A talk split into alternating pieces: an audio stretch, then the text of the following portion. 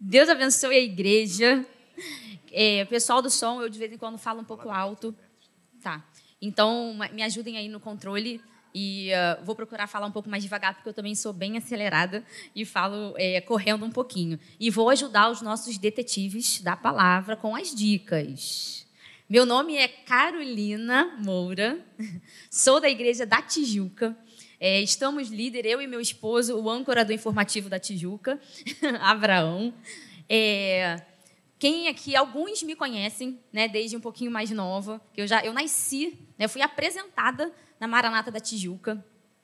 E em algum momento da minha história, é, a minha ficha caiu sobre missões. Eu não vou falar especificamente sobre isso, é, porque a gente contou tudo no Na Real. Então eu quero te incentivar a ir lá no YouTube, botar lá na real Maranata, e aí vocês têm lá, eles especificam direitinho quem é a pessoa que está naquele dia. Então clica lá no nosso, assiste. Eu sei que às vezes é um pouquinho longo, mas aí vai cozinhando, dá um pause, toma um banho, volta, escuta mais um pouco, mas não deixe de assistir, até para vocês, vocês conhecerem quem é né, esse casalzinho que está aí ajudando a nossa igreja a falar sobre missões. De onde eles são, de onde eles surgiram e por que, que eles hoje é, têm isso tão latente no coração deles. Vocês vão conhecer um pouquinho é, da nossa história e principalmente do nosso planejamento, do que a gente acertou com o pastor Paulinho é, para missões esse ano e daqui para frente. Então, eu incentivo vocês é, a ir lá e assistir, né? não só esse, como todos.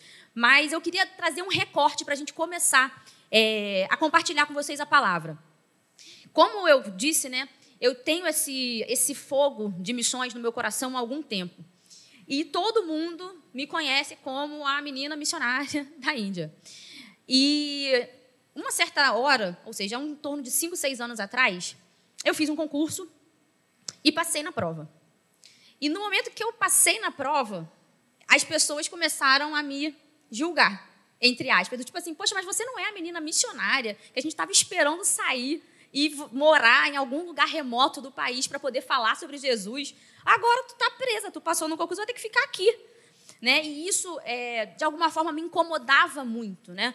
porque as pessoas elas linkavam né, a minha paixão por missões é, e a minha, o meu amor por, por aquilo que eu estava é, pregando né, e compartilhando, a literalmente eu precisar sair de um lugar, abandonar tudo que eu tinha e ir.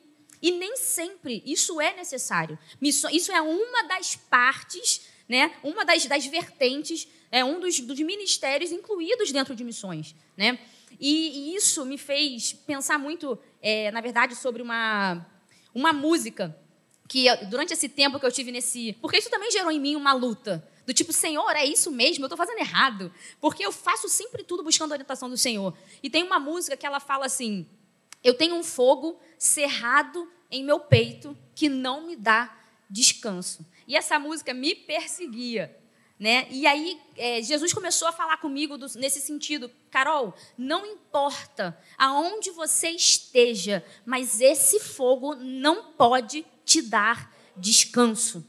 E a partir daí, eu entendi o propósito daquilo, da, da, para onde Deus estava me levando. E aí Deus começou a falar comigo a partir disso. E aí é, eu queria é, compartilhar isso com vocês, porque essa chama que Deus colocou no, dentro de mim, que eu sei que muitos aqui têm, é, ela não só me, me motiva, ela não só me impulsiona, mas ela também me cobra. Essa chama, ela também me exige essa chama, ela também me importuna, muitas vezes. Até ter, chegar tempo, Deus chegar e falar assim: Eu não quero mais falar sobre isso.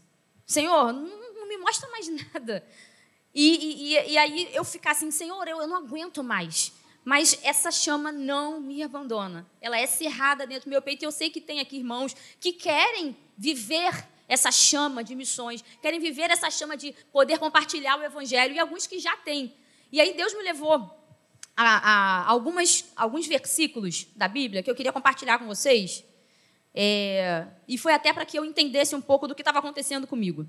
Abra a tua Bíblia aí na primeira carta de aos Coríntios, capítulo 9, versículo 26.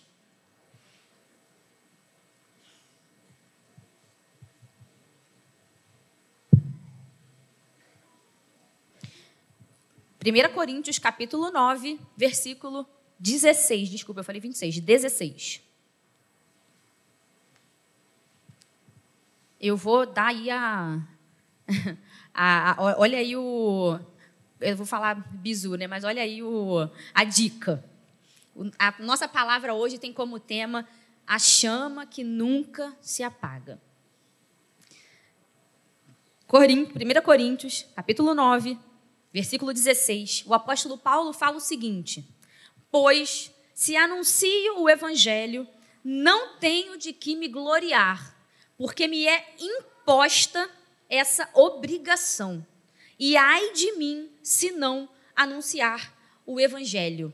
Quando eu li, quando Deus me trouxe esse, a esse versículo, eu falei: caramba, o apóstolo Paulo está dizendo que ele é quase que é uma obrigação para ele compartilhar o evangelho.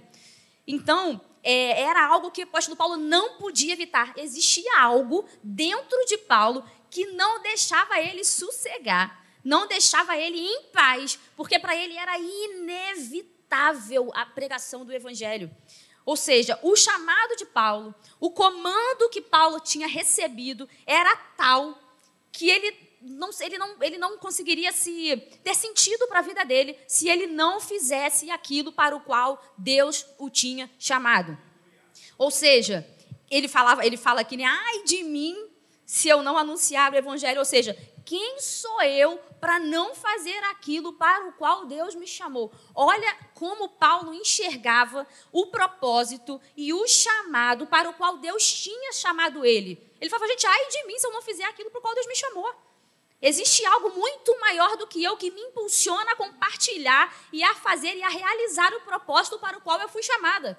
Eu fui chamado, no caso Paulo, né? Ou seja, e ele ainda fala, olha gente, eu faço isso, mas não tem recompensa. Não tem vanglória né, por fazer isso. Ao contrário. Né? É, inclusive, na, no, no, chamado né, de Paulo, é, Deus fala para ele, porque importa que ele sofra pelo meu nome. Então, Paulo já sabia que esse ministério não teria é, vanglória, né? não teria, ele teria que renunciar a confortos, a vontades, é, esse foi o primeiro versículo que Deus é, falou comigo e me mostrou que existe sim essa chama e que essa chama precisa se manter acesa. A gente precisa arrumar jeitos e maneiras de alimentar essa chama. O, é, sim, o segundo versículo que Deus me levou, ele está dentro do livro de Jeremias. E eu queria me ater um pouquinho a mais a essa parte de Jeremias, porque foi aí que Deus me revelou algumas coisas que fizeram muito sentido para mim, e eu tenho certeza que vai fazer sentido para você no seu coração. É, o livro de Jeremias, no capítulo 20, versículo 8 e 9. Vou dar aí uns segundinhos para você abrir. Jeremias, capítulo 20, versículo 8 e 9.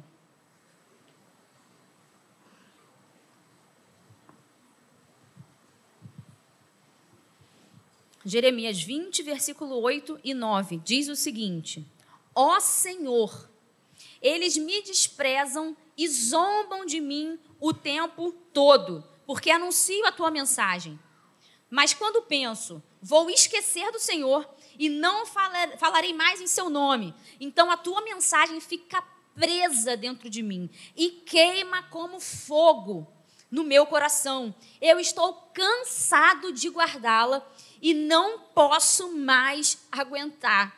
Eu falei, irmãos, olha o que Jeremias está falando com a gente. Ele está dizendo que ele estava chateado, porque, obviamente, o ministério de Jeremias não era um ministério fácil, né? ele era um profeta. Então, ele, ele sabia que aquilo que ele precisava pregar ia trazer para ele vários desconfortos e, principalmente, confrontos daquela época. E aí ele fala: Mas se eu penso, eu vou esquecer, eu não quero mais. Isso está fazendo mal para mim, está sendo difícil esse ministério, está sendo pesado. Ele fala: Isso fica preso dentro de mim. Isso queima como fogo. Eu não, te, eu não tenho como mais guardar. Eu não tenho, eu não posso aguentar isso. Eu preciso fazer aquilo para o qual o Senhor me chamou. Então, assim como Paulo, ele tinha isso que o movia por dentro e fazia com que ele cumprisse aquilo para o qual ele foi chamado. É, e ele não conjecturava, ele não hesitava, ele simplesmente cumpria, independente também das Não que ele não reclamasse, que ele está falando aqui, Senhor, está todo mundo zoando de mim, está todo mundo falando é, de mim porque eu estou pregando a tua mensagem. Mas ele não hesitava, ele continuava a pregar aquilo que Deus é, havia é, colocado para ele. E como isso é tremendo, irmãos, porque é, se a gente não tem esse fogo e essa chama interna que nos relembra daquilo para o qual o Senhor nos chamou, às vezes a gente descansa. A gente vai deixando passar, a gente vai deixando a coisa fluir entre os dedos e vai se perdendo. Eu sei que hoje, irmãos, existem pessoas aqui, na Maranata de Campo Grande, que têm chamados específicos do Senhor, que já foi revelado, que o seu coração já sabe, mas que você tem deixado fugir, tem deixado se perder. E a gente hoje está aqui, né, eu e Abraão, como líderes de missões, para falar sobre o propósito que Deus tem na tua vida e sobre como o Senhor deseja usar você aqui, nessa casa, independente se for sobre missões, se for sobre o louvor, se for sobre o florescer, ministério dos detetives, o Senhor deseja usar a tua vida e renovar e reacender essa chama que não dá descanso, que não te deixa fazer as coisas de maneira despretensiosa, mas que te cobra, que te impulsiona, que te leva a não deixar de fazer aquilo para o qual o Senhor te chamou. Amém? Então, é, eu queria ir rapidamente ao chamado de Jeremias. Por que, que Jeremias sentia tanto essa, essa, essa, esse impulsionamento em fazer aquilo para o qual o Senhor chamou? Porque quando o Senhor o chamou, foi de maneira tremenda, irmãos. Olha que coisa linda. Vai lá é, em Jeremias 1. Deus chamou Jeremias de maneira muito especial e de maneira muito específica. Deus, é, o Senhor me revelou coisas lindas no chamado de Jeremias que é super é, atual para nós e é super específico também para nós, para que nós entendamos quem Ele é. Eu aprendi cinco coisas com, com esse chamado de Jeremias.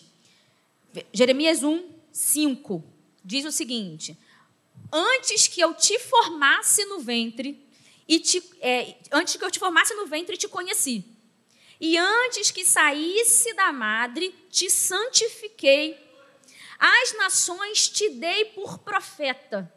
Em uma frase só, Deus revela Jeremias, se revela a Jeremias de maneira soberana, de maneira grande e de maneira poderosa. Ele fala: Ô Jeremias, eu não só te formei, como eu te conheci, como eu te santifiquei e como eu te dei por profeta. Ele fala: Eu sou esse que te chamou, Jeremias. E eu te chamei para essa finalidade.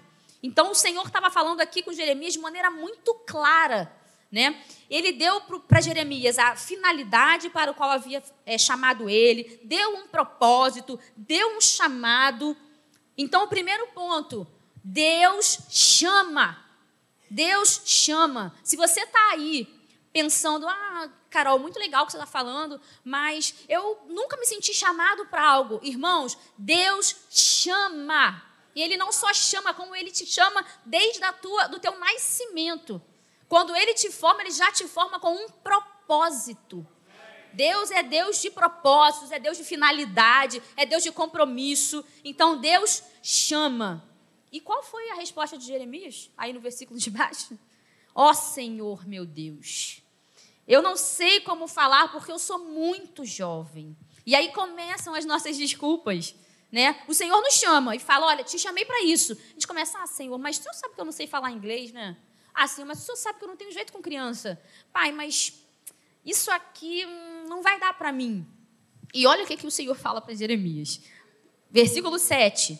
Mas o Senhor respondeu: Não diga que é muito jovem, mas vá, vá e fale às pessoas a quem eu enviar, e diga tudo o que eu mandar. Ele diz: Jeremias, eu escolhi você, não é a sua condição. Eu escolhi você. Não diz que você é jovem. Não diz é, o, o que eu tenho que fazer. Eu sei o que eu estou fazendo, Jeremias. Vai, Vai, Jeremias. Dá o primeiro passo. Dá o primeiro passo que eu vou mostrar o caminho. Se coloque à disposição, Jeremias. O resto é comigo. Não se preocupe com os poréns. Não se preocupe com o depois, Jeremias. Somente dê o primeiro passo. É isso que o Senhor deseja de nós, irmãos. Não, não vamos ficar questionando aquilo que a gente não tem. Porque realmente, às vezes, nem a gente enxerga na gente muita coisa boa, né? A gente fica assim, ah, mas eu poderia ser mais eloquente, eu poderia ser um pouquinho mais amável, eu poderia ser... Não, irmãos, o Senhor sabe o que está fazendo. E se Ele te chamou para algo, só aceita. Se coloca à disposição, se curva diante da majestade do Senhor, que Ele vai fazer. Ele vai fazer, o resto é com Ele. E ele ainda diz: Ó, eu vou enviar, eu que vou dar a palavra, eu vou dar a mensagem, eu vou dar tudo, só se coloque à disposição. E aí o segundo ponto, o primeiro é Deus chama, o segundo, Deus garante. Ele é um Deus que garante aquilo que ele fala. Se ele chamou, ele vai dar aquilo que você precisa, as ferramentas. Né? Terceiro ponto, Jeremias 1,8, versículo que se segue.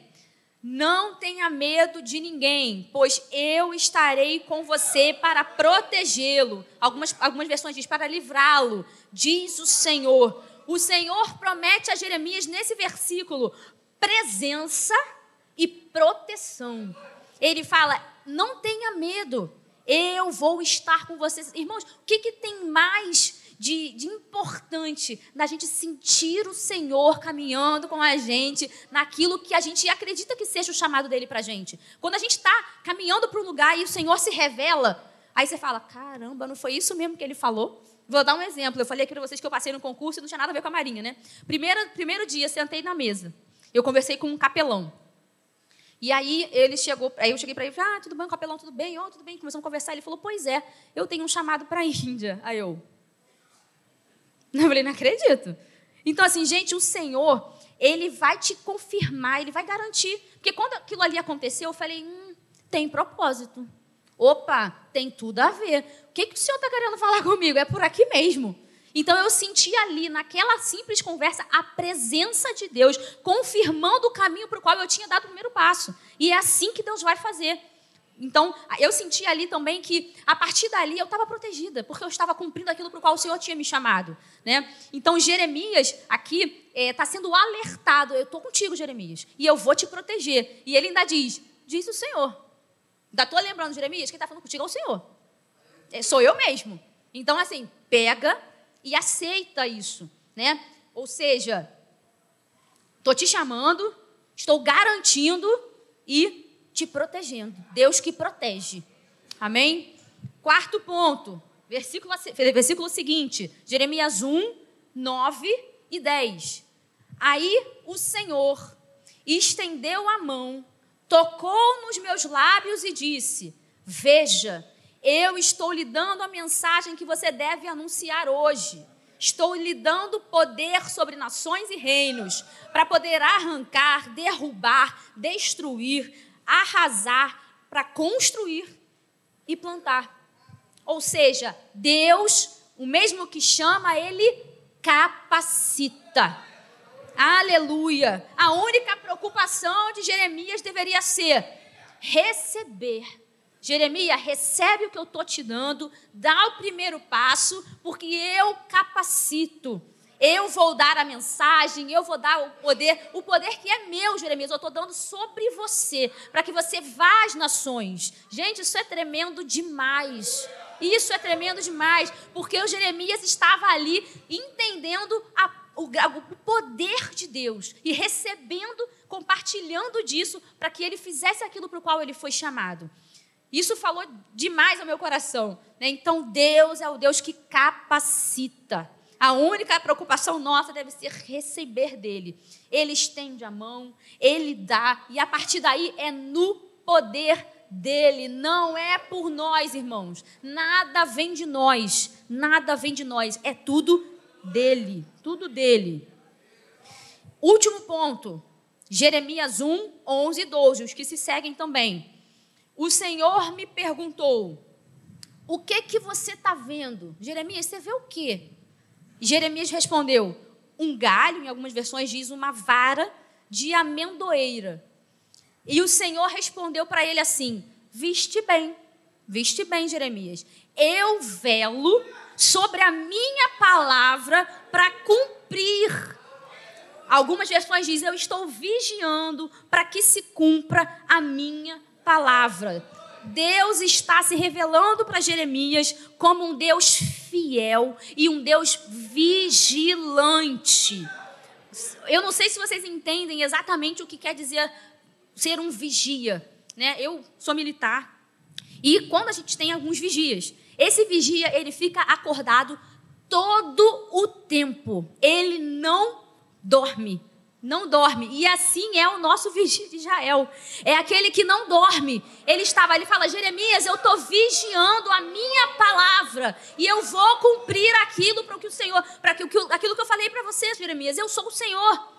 Eu sou vigilante, eu sou fiel na minha palavra. Então, isso tudo trouxe para mim muito da confirmação daquilo, daquele momento para o qual eu estava passando. Um momento de dúvida. Senhor, é isso mesmo? O Senhor me chamou para isso, mas eu estou indo para outro. Parece que eu estou indo para outro lugar, para outra direção. O Senhor falou: Eu vigio para cumprir a minha palavra. E eu sou fiel. E para a gente terminar, uma coisa me intrigou. Porque eu falei: o que, que tem a ver a resposta de Deus para Jeremias. O que, que, tem a ver a resposta dele com a vara de amendoeira? Né? Eu sou, eu, eu sou, eu tenho uma coisa que eu gosto, que eu adoro estudar botânica na Bíblia, porque quando fala-se alguma coisa na Bíblia sobre alguma planta, geralmente tem um significado muito específico, né? E aí eu, eu falei assim, eu vou, eu vou pesquisar o que, que é isso. Aí eu fui lá catar o que, que era a amendoeira. E nessa visão né, de Jeremias, ele vê essa vara, e eu entendi que Deus estava usando uma linguagem figurada, uma linguagem simbólica, né, para Jeremias, para poder que, para que ele conhecesse, para que ele compreendesse um, alguma coisa a mais do que ele já tinha falado. E ele já tinha falado coisa beça. Ele já tinha se revelado a Jeremias de uma forma muito é, específica, né? E eu fui é, pesquisar e eu vi que a amendoeira, ela, era uma, ela é uma árvore muito comum na Palestina.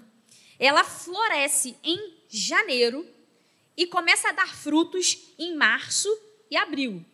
Assim, ela costuma indicar para quem vê que o inverno está terminando e está se iniciando a primavera. A amendoeira, ela floresce cedo e dá frutos ainda quando é pequena. O nome da amendoeira em hebraico tem alguns significados, e um deles é vigilante. Então, quando o Senhor falou para Jeremias, ele falou: Jeremias, você está vendo a amendoeira?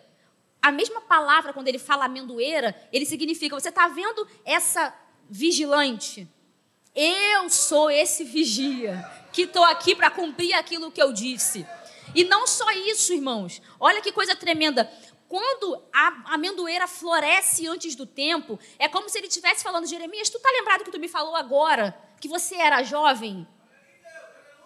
Eu faço você florescer na época que eu quiser. Jeremias, você não está fora do tempo. Jeremias é para essa geração. Jeremias, eu te chamei agora, Jeremias. Oh Deus, que coisa maravilhosa. Ele chega para Jeremias e fala: Jeremias, não, os outros podem olhar e ver, ué, mas ela é tão pequena. Ele não era jovem, a árvore é tão pequena, já está dando fruto, glória a Deus. Porque era isso que Deus estava revelando a Jeremias. Jeremias, eu te chamei jovem, Jeremias, eu te chamei na tua época, esse tempo é o teu, eu te levantei, eu te capacito, eu te envio, eu falo. Jeremias, só recebe, só age, só vai, só anda. Gente, eu falei, Senhor, apesar daquilo tudo que tu já tinha chamado para Jeremias, tu ainda chegou aqui e terminou bonito. Revelou de maneira integral, de maneira clara, de maneira poderosa. Gente, depois disso, tem como você resistir? Por isso que Jeremias fala, gente, se eu penso em não falar, tem um negócio aqui dentro que treme, que arde, meu osso não aguenta, não dá para resistir. Olha que chamado, olha que encontro, olha que que propósito que Deus colocou, que Deus realizou, que Deus estava trabalhando na vida de Jeremias, irmãos. Isso aqui é lindo demais, lindo demais. Então, eu quero finalizar essa mensagem dizendo para você que não existe idade.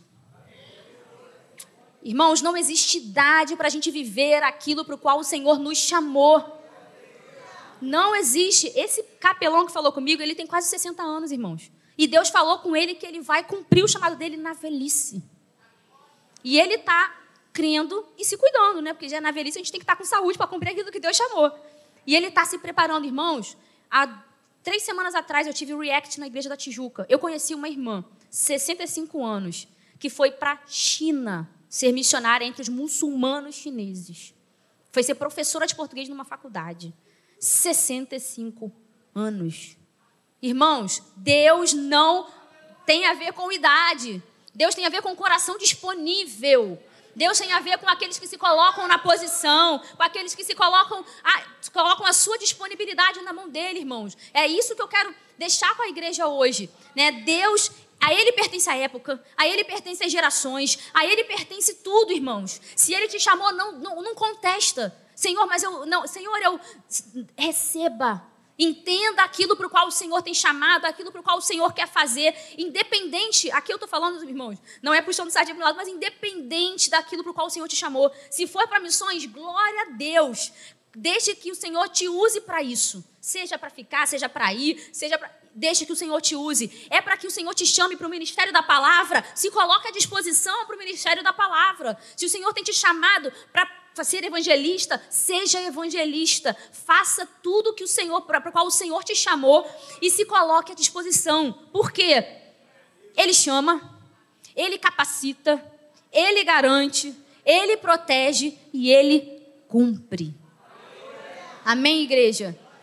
Eu queria deixar essa reflexão com vocês. É algo que Deus falou comigo, mas eu tenho certeza que Deus falou ao teu coração hoje. Não deixe essa palavra se perder. Sabe, eu quero ter testemunhos dos meus pastores falando, Carol, os irmãos de Campo Grande têm feito tudo da presença do Senhor. Eu tenho visto é, pessoas brotarem chamados. Eu tenho visto irmãos é, deixando que o seu, o, seu, o seu chamado seja realizado. Eu tenho vivido momentos é, de, de graça de Deus. Porque é assim que eu vejo. Lá na Tijuca vai todo mundo, né? Aí o pessoal conversa comigo. Pastor Fabiano, semana retrasada, conversou comigo. Carol, olha, eu estou apavorado. O pessoal está lá é, é, fazendo tudo no Ministério de Libras lá na igreja. Eu estou felicíssimo porque Deus está fazendo.